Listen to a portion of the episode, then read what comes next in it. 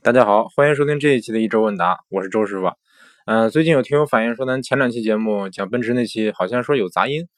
嗯，那几期节目其实是用这个话筒录的。嗯，我现在导致挺挺纠结。如果用手机录的话，音质可能稍微好一点，但是呃，这个不能监听，所以说这个感觉录出来的效果稍微差一点。嗯，但是你用电脑录的话，这个音效稍微差一点。我不知道是我话筒出问题了，还是说电脑出问题了，也可能是录音录音软件有问题。嗯，其实我录的音，我专门在在电脑上听了一下啊。其实用电脑听的话是没有杂音的，但是上传以后就有杂音了。嗯，就是那种电流声吧，有有点电流声，然后有种这个声音模糊不清的感觉。那我也不知道为什么。嗯，所以说这期节目咱又是用手机录的。嗯，先听一听效果怎么样吧。那这期一周问答问题不多，大概有七八八个问题。首先第一个问题，嗯。这位朋友叫傻鱼先生 C，从微博给我提问说：“周师傅，本人在选 SUV，目前看的是北汽幻速 S 六和……嗯啊，他开始打错了，打成北汽技速了。我我我也我我也没看出来。嗯，北汽幻速 S 六和奇瑞瑞虎五都是 1.5T 加 CVT 的动力总成。本人在华东地区，路况不错，每年使用里程在三万公里左右。嗯，您给看看推荐哪款比较适合我？谢谢。呃，怎么说呢？”如果这两款车二选一的话，我当然推荐去推荐这个瑞虎五了。嗯，首先这个北汽幻速这款这款车感觉有点冷门啊。这个如果说一款车，尤其是自主品牌，太冷门的话，总感觉呃不是太靠谱。你像瑞虎五虽然说街上也不是太多吧，但起码这个街上偶尔能见到，销量还可以，还凑合。然后瑞虎五我是开过的，北汽幻速 S 六我们没有开过啊，其实连四 S 店都没见过，所以说不太敢不太敢推荐这个车，而且。说实话，对北汽的车，总是觉得心里有点打鼓那种感觉啊。嗯，不是敢推荐。嗯，那就说一说瑞虎五吧。嗯，正好我正好我试的是 1.5T 的版本啊。哎，我记得我试的时候没有 CVT 的，反正我试的是手动版本啊。嗯，1.5这 1.5T 手动挡，说实话动力不错，手动挡的这个挂档的感觉挺好的，比同级别的绝绝大多数这个自主品牌的手动挡感觉都要更好啊。CVT 的话，那我感觉应该应该是。这个 CVT 的瑞虎七我开过啊，瑞虎五的话，感觉这个我不知道带的是不是爱信 CVT 啊？嗯，反正我感觉应该是平顺，然后 1.5T 这动力肯定是够用啊，不止够用啊。其实瑞虎 1.5T 我感觉，嗯，瑞虎五这车本来就不大，不是太大啊，所以配它这 1.5T 发动机感觉还挺有劲儿的，尤其是它这个涡轮介入那一下特别准，就是好像整整三千转还是三千多点还是不到三千啊？我记得是。基本上每次换挡转速，只要是过了过了这个转速，立马你就感觉涡轮介入，嗯，就开始开始有一种推背感，就是就介入的那个感觉特别明显。你说的好呢，说的不好呢，反正同级别的其他品牌的这车，我感觉涡轮介入没有这么明显。但是涡轮介入以后，还是感觉这个车还是挺冲的，是比较有劲儿的，尤其是这个中后段加速。嗯，而且你说这个路况不错，而且你说这个年使用里程的三万公里啊，跑的是不少，我感觉跑的算不少。这个估计瑞虎五它可能寿命没有那么长，嗯，感觉您开到差不多就可以，这个就可以换车了。反正估计开个七八年肯定是没什么问题。那就这样吧，推荐瑞虎五。嗯，其实我最喜欢这类朋友了，提问就是二选一，是不是？这样二选一，这两这两个车哪哪个适合您，我还是比较好判断的。如果您上来说啊哪个好，十十万块钱推荐哪个车，也不说自己有什么要求。是不是？或者说说了要求的话，就就比较宽泛、舒适，然后这个舒适好开，嗯，就像像很多朋友就是提这种要求，因为很多朋友他确实他要求就不是太明确，自己都不是太清楚自己想买什么车，包括这个周周叔周叔在给您推荐的话，说实话，您您会 您自己不清楚你要买什么车，我也不会太清楚，对不对？嗯，所以说建议大家，如果再给周叔提问的话，尽量像这位朋友一样，最好是给出几个候选车型，是不是？比如说奇瑞 QQ、别的 F 零、宾利。三三选一，哪个车比较适合我，对不对？像这这类这类问题，周叔就比较好回答了。嗯，大概就是这样。嗯，下一个问题，这个叫 venti ventilator 的这这这位听友提问说：周师傅，论坛里说思域悬架系统有问题，容易断轴，是这样的吗？笑脸。嗯，最早思域刚上市的时候，我就看到看到有有一张这个思域断轴的图啊，但是。我好像一共就见过两张思域断轴的图，而且都是试驾车，都是这个撞了什么东西。像那个当时那个思域是我记得是撞护栏了，然后前轴断了，也不是说断轴吧，就是前轮掉了。那它就是断轴了。嗯，那那个我记不太清了。反正说实话，这个很多新车新车车型上市，尤其是这种比较火的车型，你比如说零度刚上市的时候，也是爆出来试驾车断轴断轴。然后我记得当时这个陈震还在在微博上撕了一撕了一通，说这个出了事故断轴不叫断轴，自己开着开着突然断了，那就叫断的，是不是？反正我我听说的啊，有正常行驶突然断轴案例的车型也不算太多。嗯，也就是像那个像福特的一些车。包括某某品牌的一些车有有这个先例啊，像你说你说我这个开车出车祸了，撞了一下，我撞到树了，或者撞撞到马路牙子了，断了轴，那我感觉正常，对不对？你撞到上面了，那断了，是不是？不是不也不一定是安全的问题。所以说，我还是没没有见到有关新思域正常行驶突然间开着开轴断了这这类这类的这类的案件啊，这类的事件啊，嗯，所以说我我感觉不能说容易断轴，嗯，大概就是这样。其实其实很多车型越火。你黑的声声音就越大，是比如说，你可以去看一看思域论坛的那个质量反馈那那个模块，那个板块，七十家论坛的，往下翻翻不到底儿，全是时代思域的，全是说时代思域的，而且里而且其中很很多问题，就是很多帖子就是说，某某个人他不是思域车主，就是 我我记得也特别清楚，有一个福克斯的这个认证车主说。我在论我在论坛上看到这个不是我在看哪哪个哪个哪个论坛看见新思域试驾车断轴了，怎么怎么着？我希望思域给我个，希望本田给我个说法，发在七十家 这个论坛里了。你又不是车主，你连定都没定思域，是不是？人家人家试驾车断轴了，碍你什么事啊？对不对？然后后来后来他他又发了帖子说，凭什么删我帖？我发了好几次都删我帖，呃，说七十家你太怎么怎么着怎么着怎么着？哎呀，反正很多都是这样的问题啊。但是也也有一些车主真的就是。有的是是甚至是认证车主啊，但也有很多不是认证车主，就就是说啊什么问题，比如说我怎么看一下熄火了，我什么故障灯亮了，嗯，这这类问题特别多，我还翻翻不到底儿了。然后我就去看了看其他的这这些其他的车型啊，发现其他的所有车型的这个论坛这个质量反馈区都没有这么多问题。你比如说像像这个传说说骐达什么骐达这个轩逸烧机油。而且我身边就有很多这样烧机油的例子啊，但是我在我我在论坛找没有，没有他几乎没有他的这个这个质量反馈的帖子，或者有的话极少。包括这个，总总之总之这个我看了很多，算比如说像是号称毛病多的大众，甚至说福特，他也他也没有这么多这个这个这个这没有这么多的投诉啊。好，像蒙迪欧有，蒙迪欧投诉比较多，其他的都不多。所以我就觉得吧，啊，有的朋友说啊，是不是因为这么这么说什么这个思域的质量很差呢？我感觉不能这么说啊，这个。我我感觉这个他这个反馈多的有点离谱了，有点不正常了，是不是？所以我怀疑是，呃，是不是有一些，是不是有一些这个这个这个水军呢，或者怎么着一些一些这样的问题，是是故意黑他的？因为说不光在汽车之家，各个各个论坛、各个平台都有很多人或者是很多媒体在黑思域，这个是不是？连媒体都在都在成派系的黑他，所以说，嗯，是不是？我感觉。这个情况大家应该也清楚啊。如果说真的是思域毛毛问题特别多，毛病那么多，我感觉不大正常。这个真的不是太正常。嗯，就是那就这样吧。如果说，比如说你要担心是吧？我那我买了思域会不会出现这种问题啊？那你你如果担心的话，你可以不买，是不是？如果说，反正我是不不是太担心，我是觉得这个这个事有猫腻，嗯，不会说质量这么差。嗯，大概就是这样。还有说这个包括出故障这个事儿啊，它是一个这个故障是一个概率问题，不是说就就有人说大众烧机油。那我买的大众也一定烧机油？那不可能啊，不可能说一定烧机油，这只是一个一个一个故障率的问题。比如说，一万个车主里边有有几个烧机油的，是不是？这就不少了。你想，一万个人里边有有，比如说有五五个烧机油的案例的话，万分之五，百分之零点零五，看着好像是挺低，但是如果说这车卖了一百万辆呢，那就是一百万辆就是一一一万辆五，呃，就五百人，对不对？那如果是一百一千万辆呢，就是五就是五千人。全国要是有五千个车主，他的他的车都出现烧烧机油的问题的话，那我感觉就这个概率就不算低了。所以说，嗯，买什么车会不会出问题？比如说会不会烧机油，是不是？都说大众烧机油，但是我身边有的人丰田都烧机油，对不对？你车，比如说你车坏了，该该大修了，跑了十几万公里，跑了二十二几万公里，车该大修了，那烧机油正常，什么车都有可能烧机油。这一这是一个一个这个高级技工告诉我的。包括这个说什么什么什么叫这个烧机油出算问题呢？什么样的烧机油算问题呢？买了以后新车就开始烧，哎，烧特别多。比如说我这个我这车五千公里一保，那我六千公里把机油烧完了，这算烧机油吗？啊，当然也算啊，我我感觉也算。但有的车它可能说啊，我这我车三千公里就得加一次机油，那这肯定算烧机油啊，对不对？三千公里支支撑不到首保。有人说这个大众系的这个车。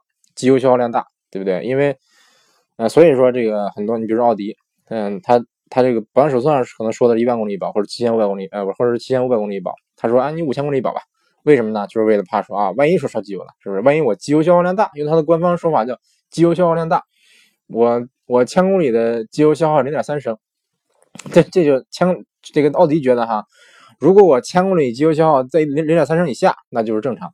但是呢，你想千公里消耗零零点三升，那一万公里就是三升，这个车加加满机油也也就五升吧，是不是？这其实你如果说一万公里一保，你机油已经烧了烧了一半多了，他觉得这是正常，但是我觉得。机油的消耗啊，这个我觉得是不正常的。说实话，你机油是出这个起一个润滑作用，是不是？为什么要把它消耗呢？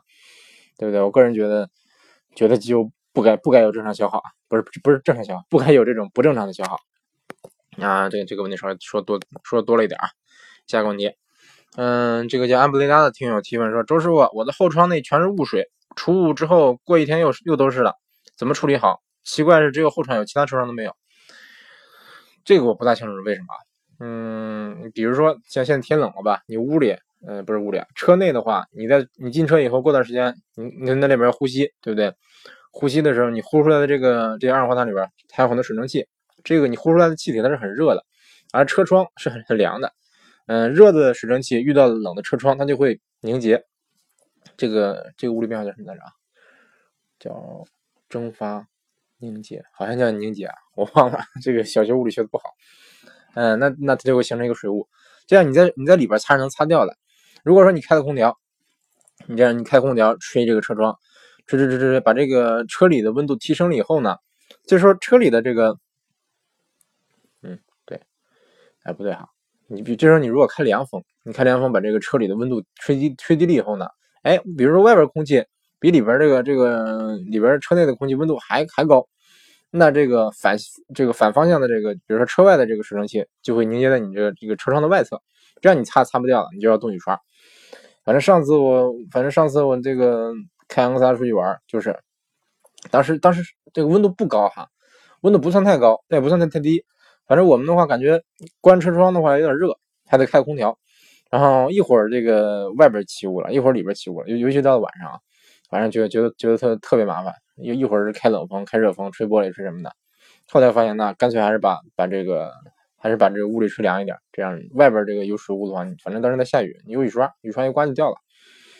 那像这位朋友说的说啊，我比如说这个我只有后后车窗起雾，这我觉得首先如果说不如果说没有说漏水方面的情况的话啊，只是说单纯的这个雾气雾气凝凝结在了你这个车窗内侧的话，我觉得。是因为你的车窗凉，嗯，外肯定是外边的这个，如果你从里面擦掉的话，那肯定是这个车外的空气是凉的，车窗是凉的，而你车内的空气是热的，所以说你呼出去这个二这这些水蒸气会在车窗内侧凝结，呃，可能是因为哈，你开了空调以后，空调吹不到这个后备后备箱，吹不到这后玻璃，所以说导致说前面几个玻璃温度已经不是那么低了，但是后边这个玻璃的温度还是比较低，所以说导致它一直有这个。一一直有有有这个雾水啊，我觉得是这样，嗯，应该就是这样，你可以试一试，试一试，就这个，比如说，这个怎么试呢？反正我建议您是这个，建议您把这个车窗经常擦一擦，在这个车里边放一个毛巾，反正我车里是一般会放一个毛巾，尤其是这个天冷了以后，有时候可能会结霜结雾什么的，大概就是这样啊。嗯，下一个问题，这个一个叫雷哥杠 EP 的这位这位听友提问说。嗯，周师傅，您没有上期没有说这个 A 一八六是怎么开营这些这些性能车的？我想了想，好像是说的不清楚啊。嗯，简单说，一个是车小车轻，很灵活，善于甩尾，而且它做做过一个改装，这个车改的很平衡，这一方面啊，毕竟是这个哲伦爹文泰改的。嗯，他爹是据说是一个退役的车手，就是超超级屌，所以说他他把这个车的性能调教的比较完美。哎，也不是说那种夸张的马力大，是不是？没没有那样，但是说。这个一个是拓海的开的熟，开的比较熟，而且他对这个路特别熟。你想，他就是住这个山上，天天上上下山，天天跑这个什么，是不是？你你在外来的车手，你再厉害，你挡不住，你肯定没有他那么熟，对不对？对这个车的，对这个这个这个各种路况啊，肯定没有他熟。这个就就像之前我记得网上有一个特别火的一个视频啊，就是一个一个八六和一个 M 二，那不是一个八六和一个二系，还是一个 Z 四啊，忘了，两个车追五菱宏光在晚上。一直追，一直追不上，最后连尾尾灯都看不见了。那你能说这个 B R Z 和和 Z 四的性能不如这五菱宏光吗？是不是？你要跑直线，我打死打死五菱宏光也跑不过他们，对不对？我让你一秒，他都跑不过。但是说，为什么说他追不上呢？一个是道没有人那么熟，他不能百分百发挥出这个车的极限，不能百分百百分百的做到每一个弯我都能做到一个完美的走线，对不对？还有就是，你对你对道不那么熟的话，你不敢使劲开，不敢往往死里开，是不是？人家知道是，比如说。突然知道啊，我这几几连发夹弯是不是五连发夹弯，七七七连附加发夹弯是不是前面十二个发夹弯全是发夹弯，对不对？人人都比较熟，我知道什么时候该减速。前面你像比如说我去开一些陌生的山山路的时候，很多这个前前路是看不见对方的，看不见对面的，是不是？有的时候你比如说你能看到这个这个这个弯弯是往外拐的，嗯，这样你能这个看到远处远处这个弯是弯内什么情况？你可以说有时候逆行啊占个道什么的，但是。这很很多这个反方向的弯你看不见了，就是你就你就不敢说这个速度开的太快，万一那边是个急弯，是个特别急的弯呢，对不对？嗯，所以说，我感觉两个方面，两个方面吧，三个方面，一个拓海技术好，另外它这个车好，车极轻，极适合漂移，然后调教的这个各方面的性能很平衡很完美。第三就是他对这个路比较熟，那就就就就这三个原因啊。还有一点就是这是个漫画，这不是不是真事儿。你要是真是说啊，我我来个赛车手，我来个拉力赛赛车手，是不是？你给他个 GTR，跟跟这个现实版的途海去跑的话，跟现实版途威士跑的话，未必谁赢。说实话，未必谁赢，毕竟这是个漫画，对不对？他肯定要体现体现出这一个这个叫什么个人英雄主义，对不对？那，当然主角光环，这个也是一个很主主要的因素啊。好，下一个问题，嗯，这个叫玄机图二零八的这位听朋友提问说。这个周师傅问周师傅问一下了了解金刚组吗？能讲讲吗？这个日本最久的企业，我还真不了解。回头我给你我给你查这个稍微查一下相关资料，看看这个这个企业在哪儿，然后它是个什么样的企业，再给您这个这个这个仔细的讲一下啊。如果离我们这儿近的话，我可以去看看。嗯，估计应该不在我们这儿。很多老企业都在像什么名古屋呀、京都啊、东京啊、大阪的这些地方。像我们这个我们什么九州这种偏僻的地方，呃，那些知名的企业不是很多。下一个问题，嗯，这个叫 Admos Admos 的听友提问说，大概就是 Admos A D M O S，然后他的这个这个头像是个小狗，是一个塑料小狗，说说的真好，笑脸儿周师傅说说日产阳光怎样？偶尔跑高速行吗？嗯，怎么说呢？其实说实话，阳光这个车我非常不喜欢。之前我刚来日本的时候，那时候我身边有我们有个同学，他就是也是从呃，刚过来，来的比我还晚。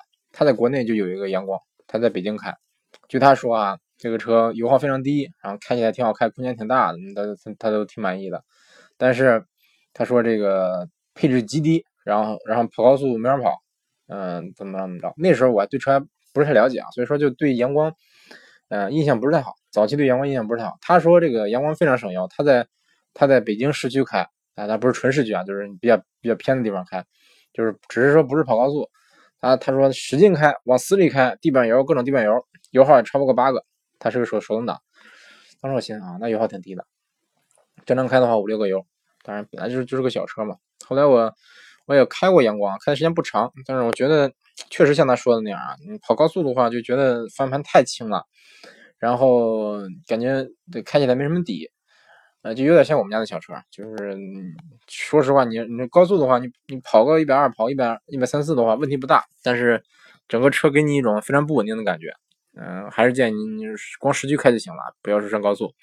真想上高速的话，你可以稍微加点预算，买买买买这个，比如说这个浪呃轩逸经典。嗯，轩逸经典的话，这个低配优惠完了七八万吧，那样估计都不到七八万可能。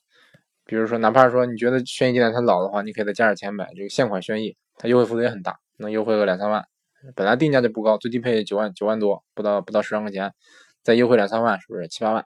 嗯，感觉比阳光是强太多太多了。尤其是这个轩逸经典，说实话看起来还还好，感觉这个还有一定的高高级感。嗯，像现款的轩逸的话，我感觉就是比较偏向欧系车这么个调教了啊。呃，底盘比较扎实，方向盘很沉，反正我也开到过一百二。感觉一百二肯定是不票，反正觉得说这代轩逸就越来越像像欧洲车了，嗯，越来越不像日日系车了。所以说，这是这是我的建议啊。如果说喜欢日产的话，看一看轩逸经典，嗯，大概就是这样啊。下一个问题，这个叫纯分杠六二的老听友提问说：“周师傅，我和我朋友每人一辆卡罗拉双擎，嗯，我俩人都出现了排气管内有黑色积碳的情况。我特意摸了一下我家老宝来，一点都不黑，这是怎么回事？油加的都是一样的。去论坛问都说我是车黑，真 T M 郁闷。难道是我？难道只有我俩这样吗？周师傅知道这怎么回事吗？有没有朋友也出现这种情况呢？问号。啊，我觉得。”气管这个排气管积碳，这是烧机油吧？嗯，我感觉有可能烧机油啊，因为按说这个排气管，这个新车排气管不应该出现积碳的，对不对？嗯，这个说实话，这个问题我也我也我也没有遇到过啊。然后我这个回头帮你问问，反正我目前为止我问了一些人，我问了身边有两个有两个考拉，一个考拉，一个雷凌的车主，他们说没有出现这情况。嗯，回头我再帮你问问啊。可以说加一个，我可以加一个这个车友群、车友会什么的，嗯，打打听打听。这个估计估计应该是，我不不不，我觉得这应该不是通病吧？啊，回头问问我，我再给你答复吧。如果是这个感觉排气管内有积碳的话，很可能是烧机油啊。但是总觉得新车卡罗拉双擎不应该烧机油啊，这这个人觉得啊。行，回头再帮你考证一下啊。嗯，下一个问题，这个叫秋门山赵小刚提问说。听完上期节目，我特意去看了一遍《头文字 D》，看的热血沸腾，想出去漂移了。周师傅，您会漂移吗？前驱车可以漂移吗？什么样的车最适合漂移？呃，首先，这个您会漂移吗？说实话，我我我我不会啊。我虽然漂过，但是我觉得不会漂移。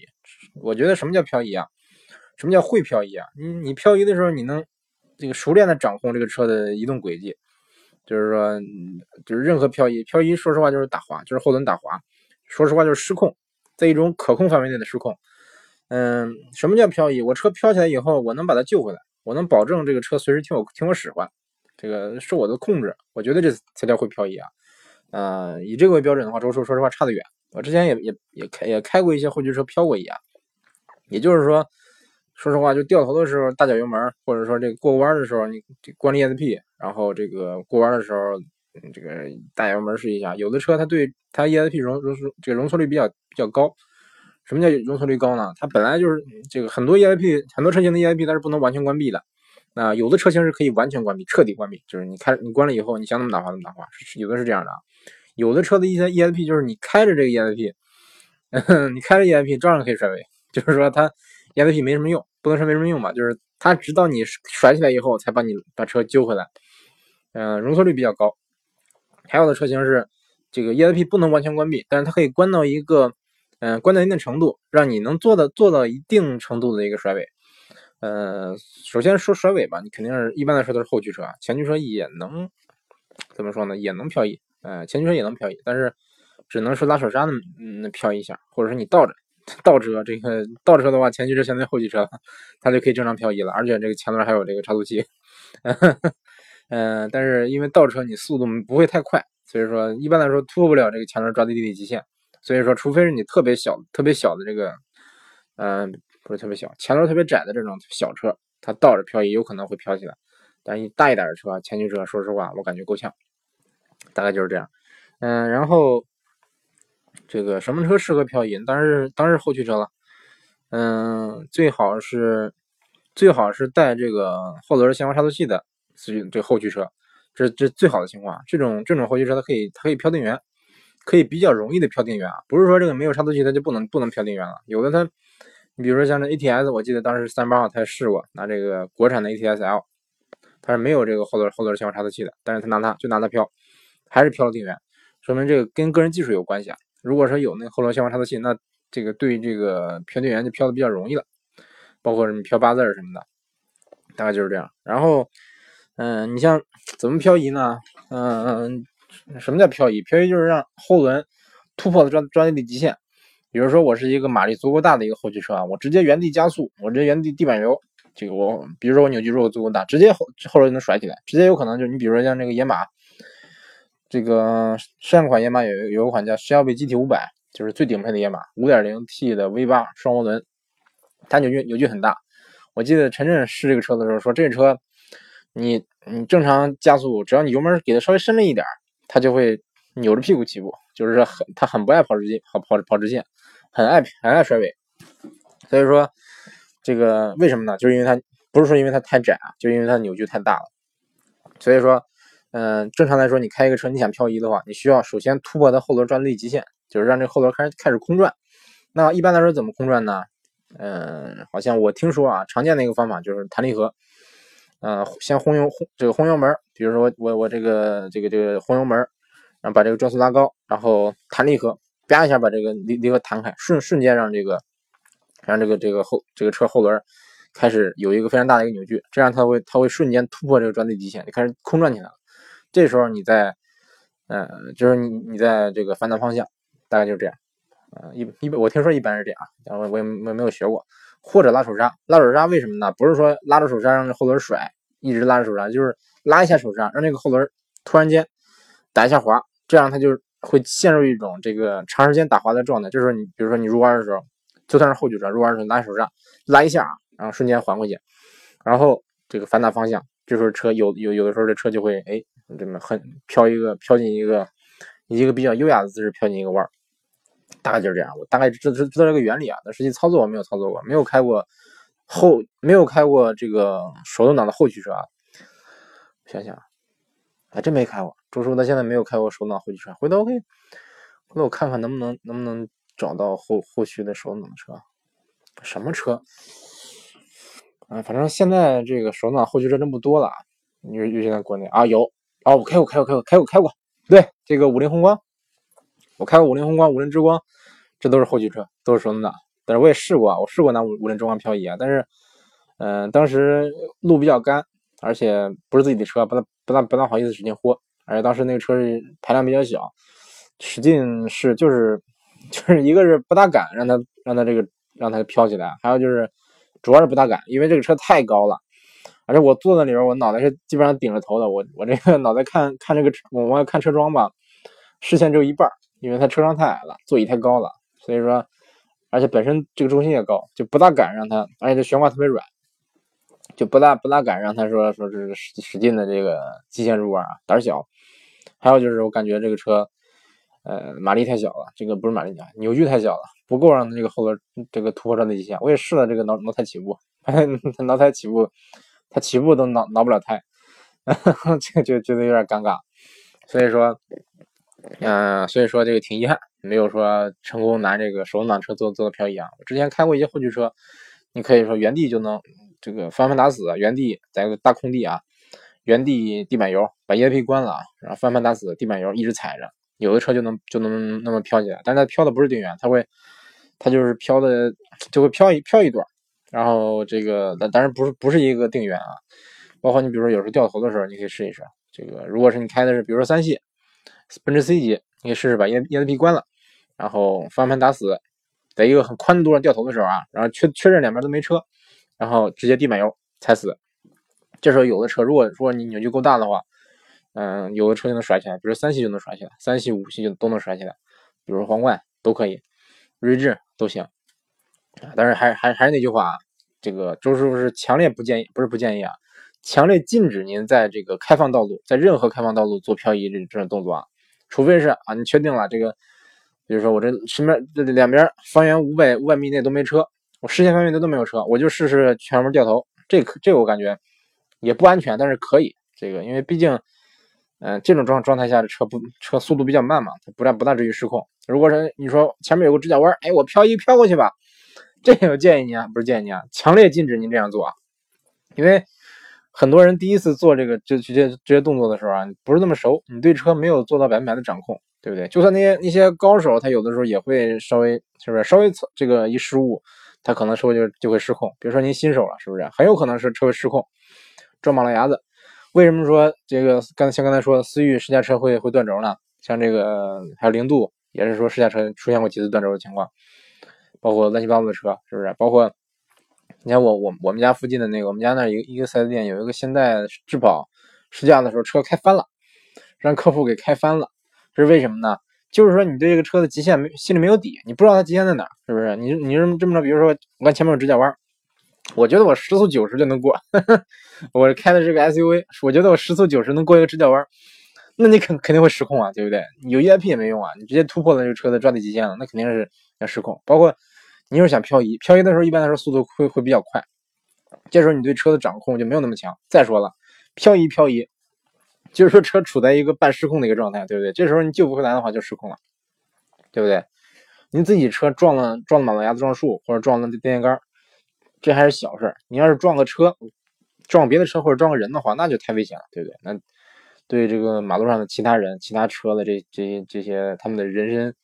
呃，人身安全和财产安全都是一个比较大的一个危害啊，所以说，呃，千万不要在你身边的这个开放道路上做漂移。如果你想玩的话，找一个巨大的空地，柏油路这个，比如说这个巨大的停车场啊，上里面没有车，或者专门这个漂移的场地或者赛道，在这这种状态下，你可以随便玩，随便随便玩，对不对？没人管。嗯，当然，当然前提啊，也是这个确认周围没有人，没有行人，没有自行车，没有障碍物。啊，对，大概就是这样。嗯。大概就这这些吧，今天就说了八个问题啊，我看录多长时间了？